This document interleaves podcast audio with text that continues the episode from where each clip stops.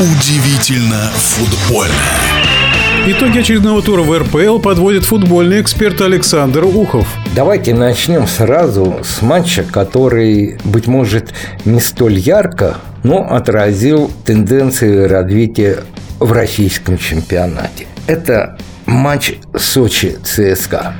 Вот новый рулевой армейцев Олич увидел свою команду, наконец, в реальном действии с командой, которая, как и ЦСКА, борется за Лигу Европы. Вряд ли можно говорить о Лиге чемпионов. Хотя некоторые говорят о том, что ЦСКА претендент. Нет, вот по этой игре ЦСКА не претендент. И Сочи оказались сильнее. И Федотов переиграл Олича.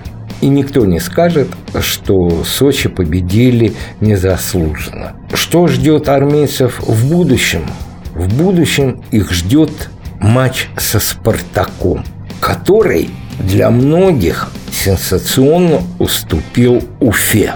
Для очень многих. А давайте посмотрим, конечно, задним умом мы все сильны, на ту игру, которую показал «Спартак», и на ту игру, которую показала Уфа. И какая команда была на поле сильнее? Однозначно Уфа. А под вывеской этого матча, конечно же, был большой подтекст. Газизов против Спартака. И Газизов победил.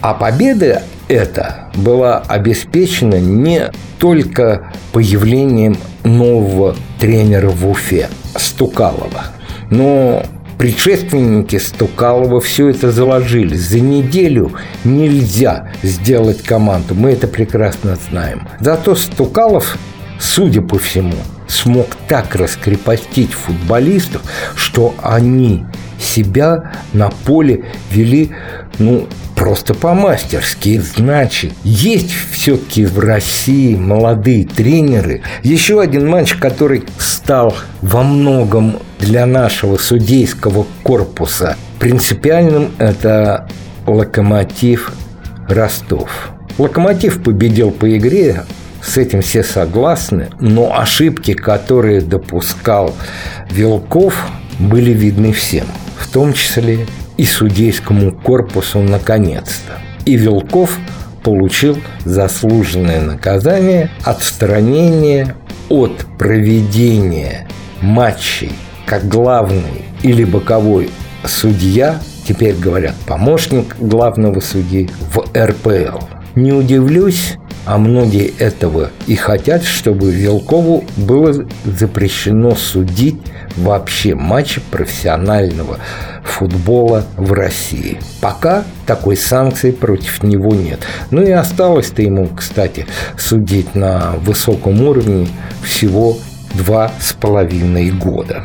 Матч Краснодар-Зенит. Вот многие говорят, что Краснодар этот матч мог выиграть. А вот я не соглашусь с этим. При счете 2-0 есть свидетели, мы смотрели в большой компании. При счете 2-0 я сказал, «Зенит» этот матч не проиграет.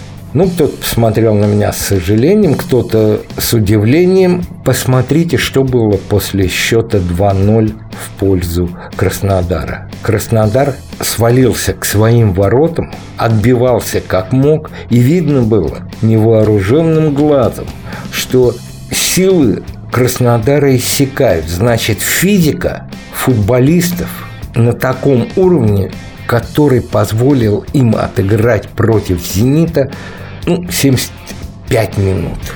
Симак, кстати, совершил то, что никто до него в российском футболе не делал.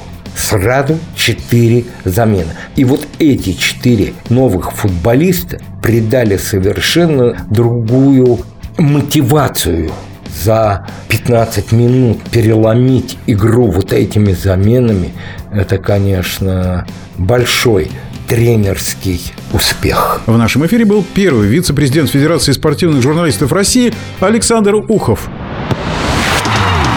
Удивительно футбольное.